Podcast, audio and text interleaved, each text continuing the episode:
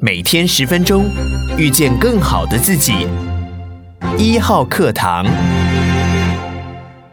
大家好，我是丁学文。时间很快啊，又到了我们要来看看过去一个礼拜全世界有没有发生什么重大的新闻。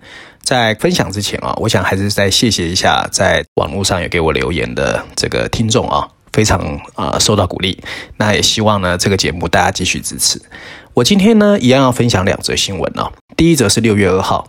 世界的首富 Elon Musk 在 Twitter 上面写了一封信给特斯拉的所有高阶主管，他对未来的经济情况，尤其美国，感觉 super bad，非常糟糕，因此他宣布要裁撤。百分之十的特斯拉的职位啊，而且要暂停全球的招聘。那第二则新闻是六月一号，我们看到台湾的行政院政务委员邓正中召开了一个所谓达成台美二十一世纪双边贸易倡议的一个记者会，那也宣布了十一项贸易的议题，说六月份要签约。那台湾总算迎来了好消息。那第一则新闻有关特斯拉的啊，我想整个衍生的是跟全世界经济的前景如何，金融市场怎么看啊？我首先要引述的是路透社，路透社的标题写的是。马斯克对经济感到非常糟糕，他想削减特斯拉一成的工作岗位。华尔街日报的标题写的是全球股市在上涨，中国向上海发出了刺激的讯号。第三个是经济学人啊，经济学人的标题写的是一个二零二四年的美国经济衰退看起来非常可能。我们都知道啊，最近其实伊隆马斯克真的是一波接一波，唯恐天下不乱哦。除了五月份我们看到他公开要收购 Twitter，那接着在六月一号在 Twitter 上也是抱怨。他说他受够了远距办公，而且要求员工赶快回来上班。你如果一个礼拜上班没有四十小时，你就给我滚出特斯拉。没想到才不到一天，他又开始发表了对经济前景悲观的看法。事实上，全世界的金融市场，尤其科技股最近压力都很大。你譬如说，美国很有名的这个 Tiger Fund 哦，他的这个明星基金经理人叫 Chase Coleman 哦，他就蒙受了重大的损失。今年以来哦，已经亏损五成，五月份又重挫了百分之十四点三。所以呢，其实在二零二一年他多。火啊！没想到现在这么惨。事实上，五月份卖出然后离开是一个在金融市场流传已久的格言，主要就是很多人认为五月到十月通常股票市场不会太好。可是没有想到，今年早在上半年，其实金融市场就不是太好。然后这个时间点，美国和其他市场大跌哦，当然是投机性的这个科技股是最惨的。不过最近有一些比较特殊的状况，就是说整个跌势哦开始蔓延到其他其实利润相对来说还好，可是知名度更高的科技股，其中最有有名的就是美国，大家在美国待过都知道沃尔玛和 Target，这是非常大的 supermarket 啊。这两家公司最近都宣布啊，因为成本增加，虽然销售额增加了，利润下跌了。所以呢，代表说呢，其实整个经济的前景哦，之所以有负面情况出来，代表说呢，其实企业的经营真的没有去年好。可是这些迹象也在告诉我们，投资人的心态已经开始改变了。也就是说，经过多年的廉价资金流动性已经开始慢慢的撤出，那基本上吹走了大部分投投机性的资产，尤其是加密货币。可是升息的前景又打击了科技股，还有其他的成长股，所以其他的股票也开始都被拉下了水。那更不要说俄乌战争到现在没有打完，那中国的清零政策引发的封锁，都让大家对未来的前景处于一个非常微妙的心态。那这个要怎么解读啊？首先，大家要知道啊，现在的很多基金经理人，尤其是这一波进场的这个投资人，很多其实没有熊市的经验，所以这种荒腔走马或者是上冲下洗的情况就会越来越明显。那另外第二个就是交易环境其实也没有以前好，因为二零零八年的金融风暴之后，银行其实被限制的非常多，所以本来作为缓冲 buffer 的这个所谓的中间机构也变少了，所以呢，它的上下波动就会剧烈。还有最重要是长边效应，我不知道大家还记不记得的去年啊，全世界是供不应求，为什么？因为疫情发生，因为塞港，因为货运不顺。可是美国的需求整个上来，而且很多人是去买什么耐用性的商品。可是呢，就造成了很多制造业，它一下子就订单订的很多。可是今年呢，因为突然与病毒共存，很多人开始往服务业去走。你看最近的 PMI 就知道了，PMI 其实服务业下跌的幅度就没有制造业来的那么凶。所以这种长边效应也造成很多的企业，它的获利就是库存过高哦。刚才的沃玛跟 Target 就是这样。那另外呢，随着美国通货膨胀率还是在八 percent 以上，公债也面临抛售，投资人现在放眼看去啊，就没有安全的东西。那当然很多人会说啊，大宗商品跟能源股还可以，因为通货膨胀很高。不过整体来说，看起来往下走的趋势越来越明显了。那为什么科技股跌幅会这么剧烈啊？其实一般来说也有三个原因。第一个呢，过去两年科技股过于拥挤的交易，太多的钱去追逐科技股了，所以当经济前景下滑的时候，科技股就首当其冲，自然大幅下挫。第二个是所谓的疫情新常态，没有真正成为常态。大家想看看哦，过去两年很多企业因为受益于有所谓的远程办公或者是居家办公，所以呢，其实很多的股票，你譬如说视频会议软体 Zoom 呐、啊，生产线上的健身车 Peloton 呐、啊，或者 Netflix，股价都曾经涨很凶哦，可现在他们分别下跌了百分之八十、百分之九十跟百分之七十，跌得非常惨。那第三个当然就是联准会的升息啊，六月份开始已经确定货币紧缩，资产负债表要紧缩，那这些后续的效应都是整个紧缩市场，那资金就要回流啊，资金成本就会变高啊，所以金融市场当时首当其冲啊，然后接着就会造成什么失业率啊、获利啊，还有所谓的库存啊、营收这些东西都会出来，所以现在金融市场充满了悲观气氛，其实我们也是可以理解。不过呢，我在最后呢，其实要给大家几个观察的指标。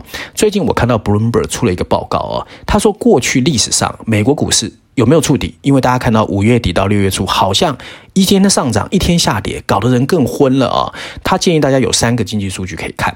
第一个呢，是在供应管理协会 ISM 的采购经理人指数 PMI，它如果停止下滑两个月，那有可能触底。可是现在啊，当时所谓触底都是在五十以下，现在美国的 PMI 还是在五十以上，所以看起来还没有。第二个就是美国短期公债殖利率下跌的幅度，如果能够快于长期的公债殖利率，那目前看起来也还没发生。第三个当就是 CPI，它到底有没有到达高原期？会不会开始往下走？要观察。不过最后呢，我还是要引述高盛的 COO John Warden，他最近说了一段话。他说：“现在这个环境，在他的生涯过程里面，从来没有看过这么的复杂，这么的棘手。所以他的忧虑包括通货膨胀、货币政策的变化和俄乌战争。而且他认为未来的经济形势只会越来越艰困。所以看起来啊，逢低买进，现在不 work 啊。”那第二则新闻呢，有关台湾跟美国的所谓二十一世纪台美经贸倡议啊，我们来看一看。首先，我要引述的是 CNBC，他讲的是 IPEF，他说印太经济框架到底是什么，跟为什么它很重要，我们可以来看看。因为我觉得台美的二十一世纪贸易倡议跟这个其实是有点类似的哦。第二个是台北 Times，它的标题写的是台美启动台美二十一世纪贸易倡议。经济学人的标题是美国的新亚洲经济框架，其实你不应该叫它贸易协定。我们很高兴呐、啊，看到行政院宣布台美二十一世纪贸易倡议，这是台湾跟美国之间第一个贸易协议，也代表美国把台湾总算层次拉到盟国的层次。可细想来看，它里面所谓提的十一个议题哦，当最主要内容要等六月份签约才知道。不过不管怎么样，我觉得它其实跟我们之前看到美国跟欧盟贸易和技术委员会的 TTC 五月十六号的，还有今年三月二十三号美国跟英国在华盛顿的贸易协议，其实非常像。所以呢，你要去看它呢，就是看 IPEF 未来的怎么发展。而 IPEF 如果发展的好，我觉得台美的贸易倡议就有可能也有往上走的一个空间。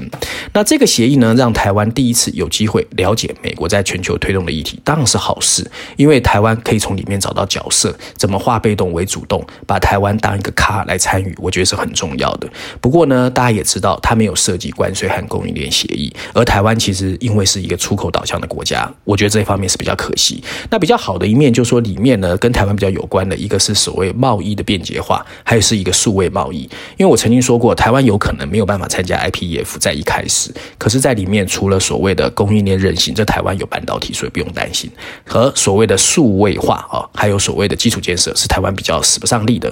那如果说台台美贸易倡议能够做得很好，我觉得台湾就有正面。那当然也有坏的一面啦，因为大家知道，从一九九四年台湾跟美国之间也有一个所谓的贸易和投资协定，叫 TIF。A，那一九九四年以来哦，我们就看到美国非常被动啊，每次都说人力不足，可是却反过来逼迫我们开放市场，包括电信市场，包括药品市场，包括著作权法跟专利法，甚至呢闹得沸沸扬扬的美牛美猪这些议题。所以怎么样啊，能够让这个所谓的台美贸易倡抗议不要变成美方的倚天剑，台湾只是许愿池，其实真的需要台湾政府。努力一点啊。那近年来呢，我们都知道国际经贸的局势变化非常大，打造产业供应链的韧性，确保经济安全，成为各国关注的焦点。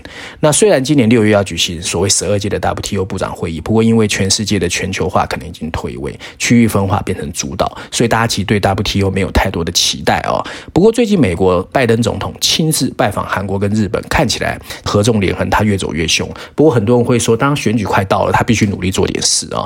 可是我们从这一次啊，所谓印太经济框架在东京宣布的时候，东协的七个国家的态度啊，我们看得出来里面还是充满了不确定性。到底能不能端出牛肉，没人知道啊。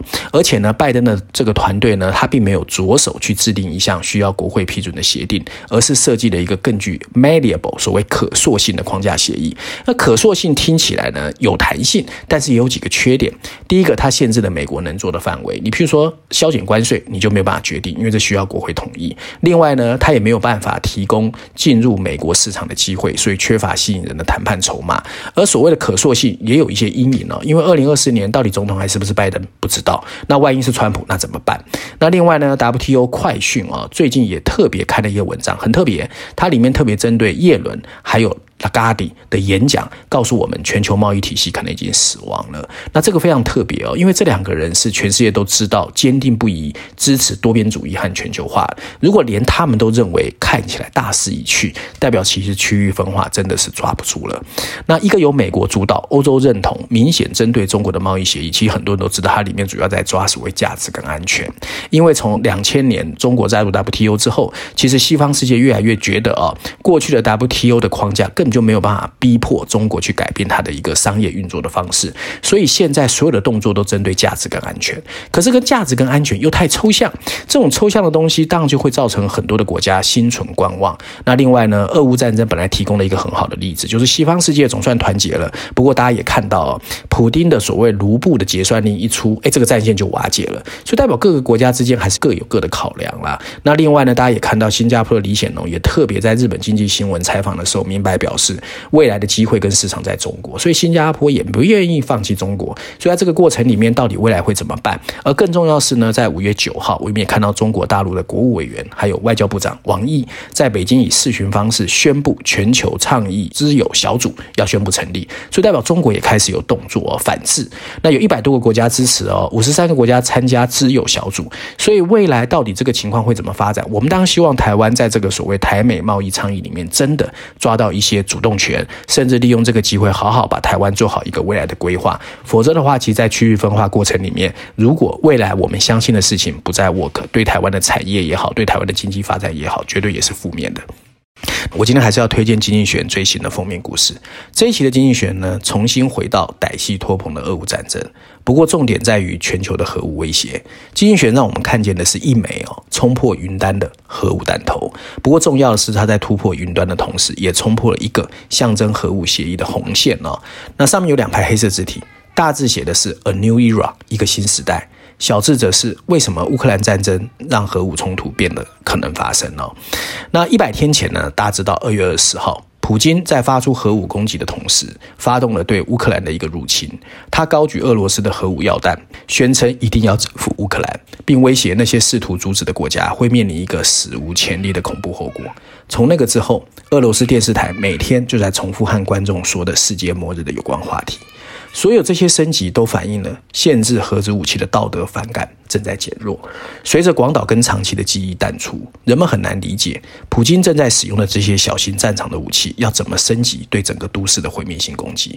对于许多的核武大国来说，他们没有足够的警觉和动机去维护一个和平的前景，而入侵乌克兰加剧了这种不安。即使目前为止，我们看到普京还没有在乌克兰使用过核武器，他还是带来了扰乱的核秩序。在他的威胁之后，北约。能够提供的支持变得极其有限，这带来两个后续影响。这两个影响被俄罗斯常规战役的鼓声淹没，所以很多人没有注意。一个就是通过乌克兰的眼睛，我们发现全球最脆弱的国家会开始觉得，对付核武装的侵略者的最佳装备就是建立自己的国防武器。另一个则是，其他拥有核武器国家也会想要模仿普京的战略，获得一些好处。如果这样，总有人会为这样的威胁变成现实去推一把力。这不可以成为这场战争的一个毁灭性的遗产，这也不可以成为全世界未来最大 的一个威胁。以上就是今天我想跟大家分享过去一周重要的新闻，希望大家喜欢。我们下次见。